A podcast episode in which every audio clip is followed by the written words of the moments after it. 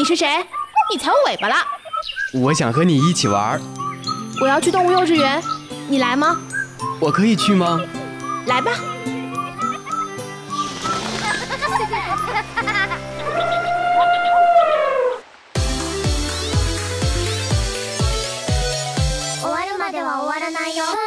原始电音，疯狂脑洞，纯真八卦。Hello，听众朋友们，大家好，欢迎收听本期的动物幼稚园，我是阿款。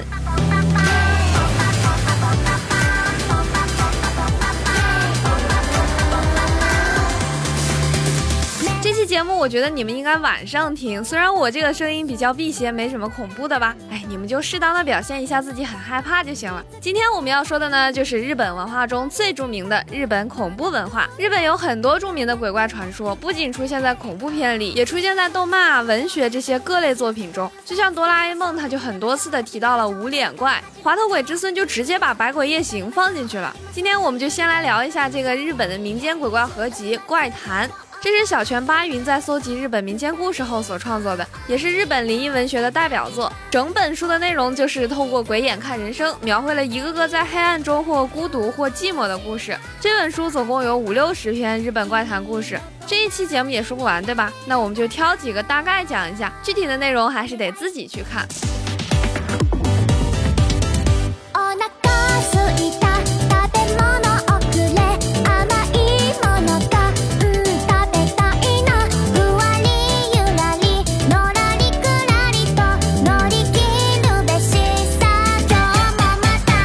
全八云对母子亲情是极为重视的，这也和他从小就和母亲分离的经历有关。雪女是能将人冻死的恐怖存在，但她也是一位温柔美丽的母亲，会坚持着自己的原则，离开违反约定的丈夫。这种极端的女性形象也体现在了古时候日本武士的妻子身上。平日是家中的贤妻良母，但如果在战争时期，即使丈夫在外出征，那在家庭遭受到攻击的时候，妻子还是能够挥刀刺向敌人，独立完成守护孩子的责任。雪女的传说遍布日本各地，是家喻户晓的妖怪，而且各地的雪女形象都不一样。除了会在大风雪的天气中以白色装束出现，诱惑人类并夺取人类性命的普遍说法之外呢，青森县和岩手县的雪女会在冬天满月的夜晚，带着很多小孩子一起出现，有时候还会像。像财神一样，在正月元旦的时候到人的家中投宿，第二天就会不见他的踪影，只留下一件白色的衣服，里面呢装有黄金。新细县的雪女会从小孩的身体里掏出肝脏，岐阜县的雪女就会像雪球一样的形态出现，到别人的家中要凉水喝，如果真的给了他凉水，就会被他杀死；但要是给了他热水，他就会离开。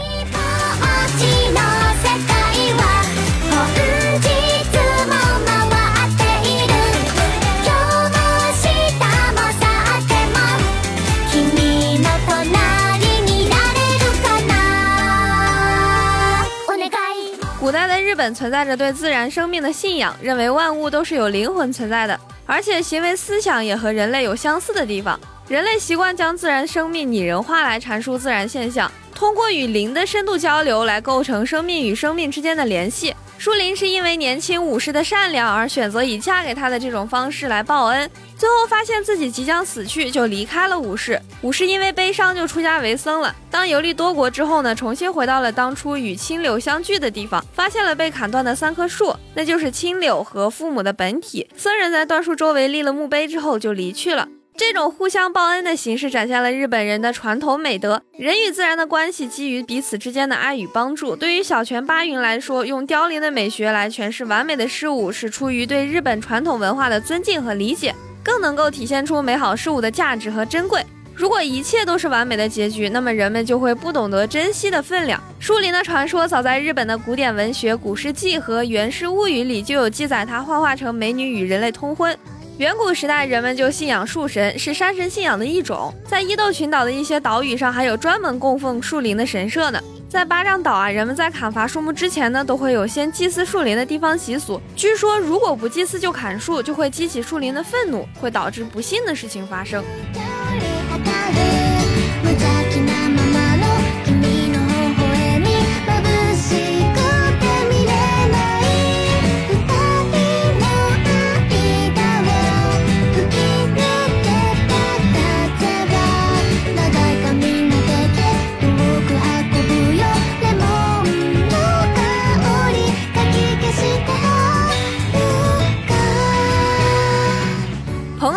传说中的仙岛，如果人类可以找到蓬莱，就可以从神仙那里获得长生不老的方法。那里是理想主义者的完美世界。小泉八云深知中国文化对日本文化的影响，在西印度群岛的两年，他就翻阅了大量的文献资料来了解亚洲文化的特征，并出版了《中国怪谈集》。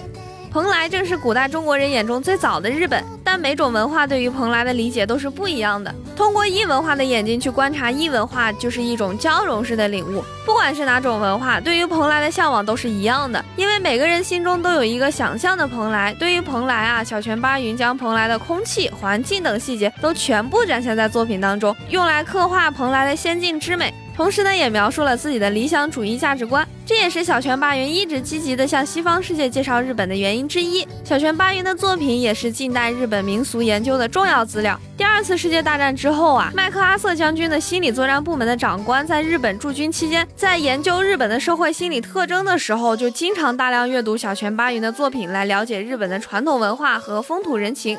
蓬莱在古代亚洲多国的史书、诗歌、文章中都有大量的记载。最有名的传说就是秦始皇派徐福率领五百个童男童女的队伍前往东海的蓬莱仙岛寻找长生不老之药，最终找到的蓬莱仙岛就是日本。在日本也有常年积雪不化的富士山，就是蓬莱仙山的说法。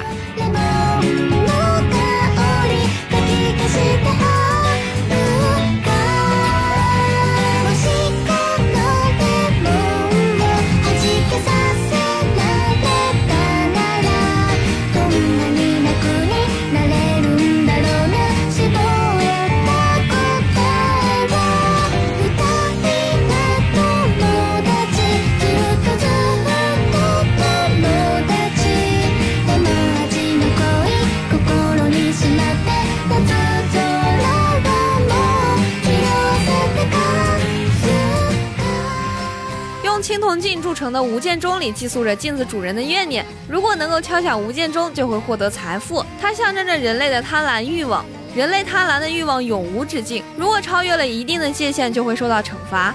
佛教自传入日本之后啊，因果循环的思想就深深地根植到了日本文化当中。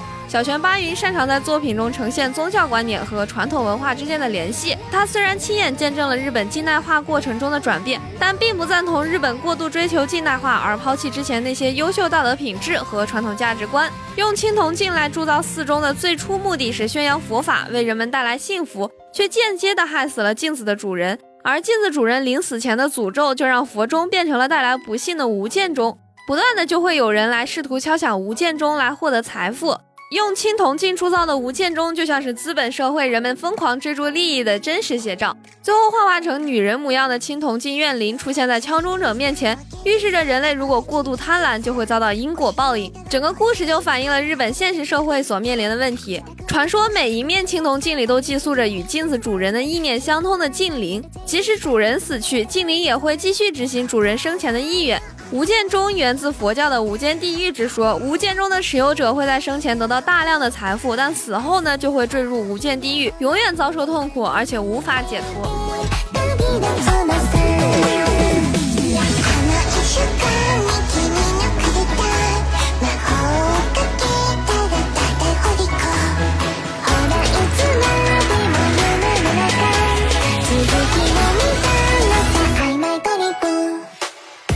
今天关于《怪谈》这本书就提这么多。其实看《怪谈》的时候，就总要想到《聊斋》，毕竟古今中外的鬼怪都差不多嘛。那《怪谈》这部书总的来说呢，并不是每篇都很棒，有好看的，也有一般的，有些情节就很丰富，也有起承转合，但许多就是主旨不明确，逻辑也很特别。嗯，可能是我还没有理解到精髓吧。在我看来呢，整体不算特别怪，也可以算得上是老少皆宜了。毕竟这本书是很有价值的民间传说资料。看惯了现在的素食恐怖文化，读一读经典佳作也是一个不错的选择呀。